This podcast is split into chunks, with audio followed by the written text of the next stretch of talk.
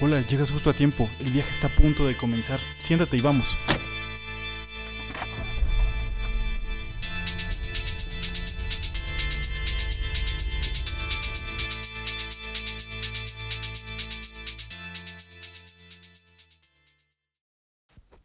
Quisiera empezar este, este viaje eh, tratando de explicar algunos temas relacionados con el fútbol que últimamente me han hecho mucho ruido en mi cabeza, que se me hacen interesantes y que y he investigado un poco para poder eh, explicarles un poco. Por ejemplo, ahora pues no que esté mucho de moda, pero pues la situación que estamos viviendo del COVID en el mundo en general, ya es que nos ha afectado de una manera súper, súper cañón a todos. O sea, nos tomó de sorpresa. El, pues la economía está súper, súper mal. Tuvimos que acelerar todo para poder volver a, a que los espacios se abrieran otra vez, como restaurantes y todo eso. Pero un tema, cuando empezó esto dije, ¿cómo le va a hacer ahora la industria del fútbol para generar, o sea, dinero? Porque, pues, así como afectó a negocios, a, pues, a nosotros como personas en general,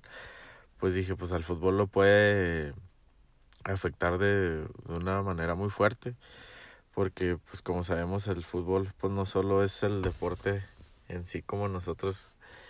los apasionados creemos o queremos que sea, sino que ahora es básicamente puro puro negocio. Entonces me puse a pensar como como directivo, no sé, como dueño de equipo de fútbol y dije, ¿cómo, cómo les va a llegar a afectar esto, esto del COVID. Y investigando un poco, pensé que obviamente este alguien hizo números o checó cuentas de cómo, de cuánto dinero podría llegar a, a perder eh, en estos meses o en este año o cuánto tiempo tardaría en recuperarse el fútbol en cuanto a números. Y encontré que, que hicieron un estudio y pensaban que, que en las cinco grandes ligas europeas, como lo son pues eh, la española, la italiana, la alemana, la inglesa y la francesa, este eh, podrían llegar a perder alrededor de cuatro mil millones de euros solo en la campaña presente, que es la 2019-2020. Y aparte que el valor de los jugadores, que como sabemos un equipo puede bajar de precio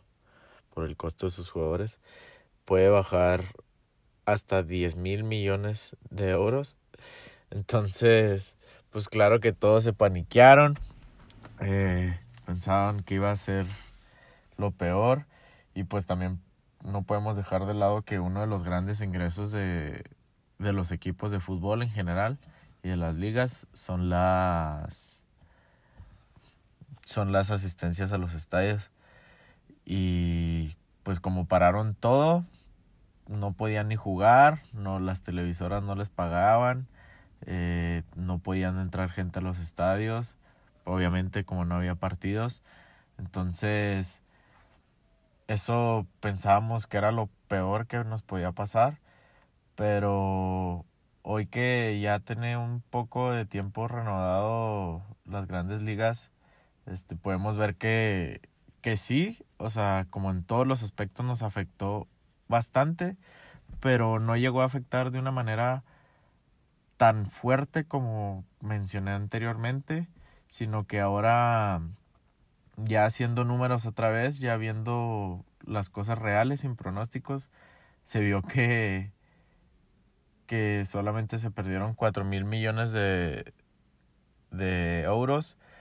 pero en 20 ligas, no solo en 5 ligas importantes. Entonces, si nos podemos saber, pues no fue algo tan malo y ahorita poco a poco pues se van eh, restaurando las las competiciones, cada vez hay muchos juegos y sin, sin personas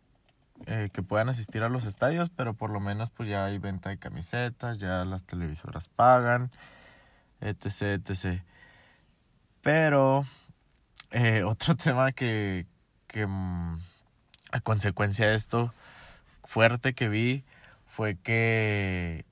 pues ahora como se perdió alrededor de tres meses sin poder jugar nada, pues los calendarios se, se van a juntar mucho. Entonces, pues ahora viendo que los jugadores, que los equipos, perdón, trabajaban, jugaban, no sé, una vez por semana, ahora están jugando dos hasta tres veces por semana, que eso es para el cuerpo humano, pues es súper difícil recuperar porque son, pues como sabemos, son atletas de alto rendimiento y pues obviamente se desgastan de una manera muy, muy fuerte. Y por ende, pues,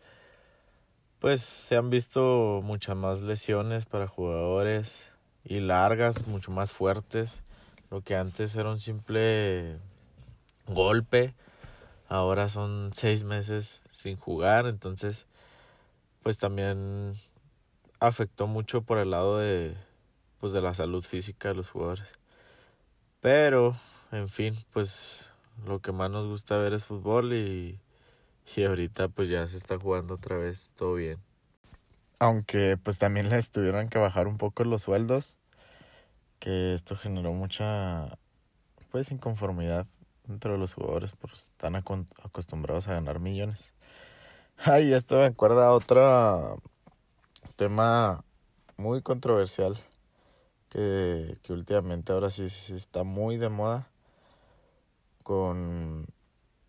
con esto de que últimamente pues se ha apoyado más a la mujer, a sus derechos, etcétera, ¿no? Estos tiempos que estamos viviendo que, que se le quiere dar un, lugar a la mujer que se merece. Eh, ha habido muchas protestas por parte de jugadoras, y obviamente mujeres en que hoy en día los, los sueldos que existen para hombres y mujeres son muy diferentes, mm, que existen una gran diferencia y esto es extremadamente visible, ya que por decirlo más aquí en México, en la liga mexicana de fútbol, eh, una jugadora profesional eh, gana en promedio 205 veces menos que los hombres. O sea, es una barbaridad. Eh, por decir,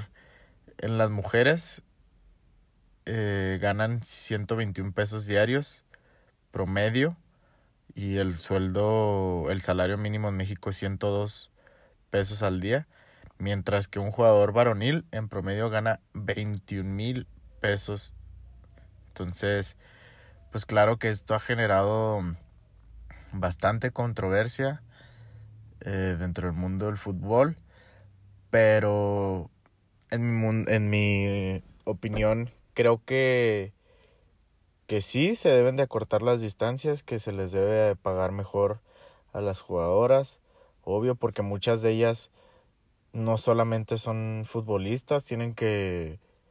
que tener otros trabajos de medio tiempo y muchas dejan el sueño, por así decirlo, porque realmente no, no, no les pagan lo suficiente para poder vivir cómodamente o simplemente al día. Eh, sí se les debe valorar más, pagar un poco más, mm, mínimo que puedan estar enfocada 100% en esto, pero pues como, como se dice por ahí, pues lo que generas es lo que ganas, ¿no? Entonces, pues los futbolistas, hombres, los jugadores en sí, pues generan mucho, muchísimo más dinero que, que las mujeres y pues a las mujeres no se les puede pagar esta cantidad de dinero porque realmente no existen los fondos suficientes para poderles pagar esta cantidad. Porque, por decir un ejemplo, mm, en el mundo de modelaje, eh, no se le paga la misma cantidad de dinero a, los eh, modelos masculinos que a las mujeres. Y esto es porque obviamente las mujeres generan muchísimo más dinero en esta industria que los hombres. Y pues no veo gente haciendo marchas o criticando la diferencia de salarios porque en verdad sí existe también una gran brecha de diferencia. O por decir ahora,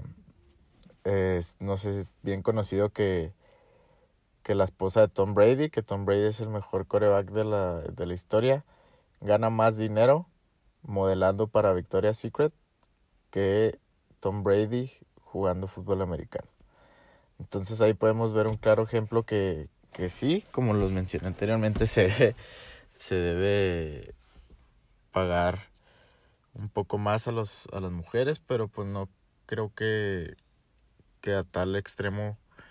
que pagarles tanto como a los, como a los hombres. Y hablando de dinero, también me gustaría platicar sobre algo muy muy latente hoy en día en el mundo del fútbol y tristemente malo para su desarrollo, que es las apuestas, más en concreto las apuestas deportivas, que estas mueven muchísimo dinero. O sea, solamente el año pasado en las cinco um, ligas más importantes de Europa movieron alrededor de 10 mil millones de euros, que es una cantidad enorme. ¿Y esto qué hace? Esto hace que las mafias, los, hasta los cárteles, lo, lo más feo, los, la corrupción, este, amañen partidos. Esto me refiero con que, por decir a jugadores, les dicen, no, pues yo te doy un millón de, de euros si, si fallas este gol, si te sacan tarjeta amarilla, tarjeta roja, y eso lo apuestan en, en los casinos, en las casas de apuestas, ya sabiendo pues obviamente el resultado de apuestan millones de dólares para ganar más. Entonces están como quien dice ya condicionados los resultados de cada partido. Mm, por ejemplo, también los jugadores se supone que no pueden apostar y esto se debe a que, mm, dando un ejemplo, un jugador el, el semestre pasado fichó por un equipo y, él hizo que por una persona externa apostara creo que alrededor de 2 millones de, de euros para a la opción de que él fichaba por ese equipo. Entonces como él ya tenía cerrado esa contratación, se, se ganó ese dinero. Entonces, pues hay muchos ejemplos parecidos. También, por ejemplo, un equipo de Italia, el más importante que tiene Italia, fue, fue descendido por sus amaños de partidos. Los atraparon después de dos temporadas haciendo amaños de partidos y esto lo movía la mafia italiana que hacía que le pagaba a los dirigentes, a los técnicos, a los jugadores para que incluso a los jugadores de otros equipos para que quedara un marcador en específico, como mencioné anteriormente, faltas, amarillas. Entonces, para mí esto es un problema muy importante que existe hoy en día porque pues, le quita lo bonito del, del fútbol porque muchas veces nosotros creemos que, que el fútbol es color de rosas, que es un simple deporte y no es así, como pues lo he mencionado durante todo este podcast, es que, que el fútbol ya va más allá, que es básicamente dinero y negocio. Además que esto ha creado mucha mucho problema entre los jóvenes y, y adultos jóvenes porque pues es algo parecido, se podría decir como al, em, a la bolsa de valores que pues tienes una esperanza de dinero fácil sin moverte de tu sillón, sin hacer nada, básicamente nomás picándole un botón. Y esto ha generado que, que haya personas con un vicio increíble que se ha podido investigar que, que es de los vicios más fuertes, más difíciles de quitar, el de las apuestas, en el que las personas pierden todo, todo, absolutamente todo, hasta el, su casa, el futuro de sus hijos. De hecho, personalmente conozco a un pues se podría decir que es un amigo que tenía familia y todo y por el, el problema esto de su, de su adicción a las apuestas deportivas perdió su casa, su carro, sus ahorros, sus terrenos, todo, su familia obviamente. Pero lo que quiero expresar con estos temas eh, explicado solamente por encimita es exponer que que el fútbol realmente no es un solo deporte o al menos hoy en día sino que va más allá que una pelota y un, un rectángulo verde y pues mueve muchísimo dinero así como también mueve masas, mueve personas por esta pasión tan bonita que es el fútbol. Y pues es todo, esto es el final del viaje.